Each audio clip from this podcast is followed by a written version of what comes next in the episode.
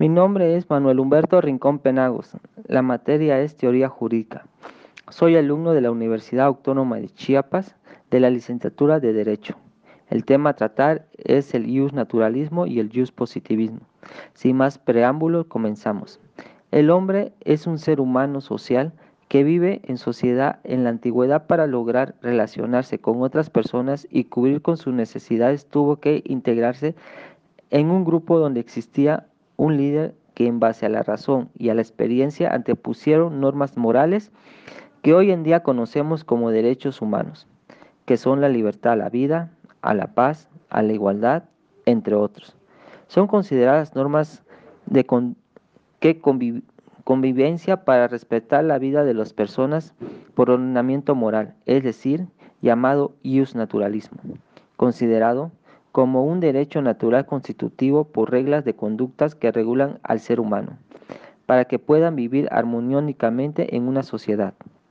Cuando estas reglas son plasmadas en una constitución o código, surge el bius positivismo, que es una ley que se basa en una iniciativa, una discusión, aprobación, sanción y en sanciones de urgencia, es decir, encarga de dar validez formal a la conducta del ser humano, por ejemplo, impone el respeto a la vida y en caso que este principio jurídico se violente, el Estado bajo la Constitución interpondrá una sanción.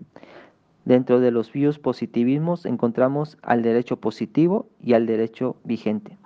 El derecho vigente son las normas que se encuentran en diversos órganos jurídicos como, las, como los códigos civiles, penales y la Constitución de 1917. Y el derecho positivo es el histórico, es decir, que pone que podemos tener acceso a los escritos, mas no se encuentra vigente, como es la Constitución de 1857. En conclusión, el bios naturalismo y el bios positivismo tienen una estricta relación, ya que el bios naturalismo exige el respeto a la vida de los demás por orden del ordenamiento moral y el biospositivismo al plasmar las normas permite que el bios naturalismo del Estado mediante ordenamientos jurídicos tales como la Constitución, Código, se regula la manera de ordenar al ser humano sin transgerir los derechos de los demás.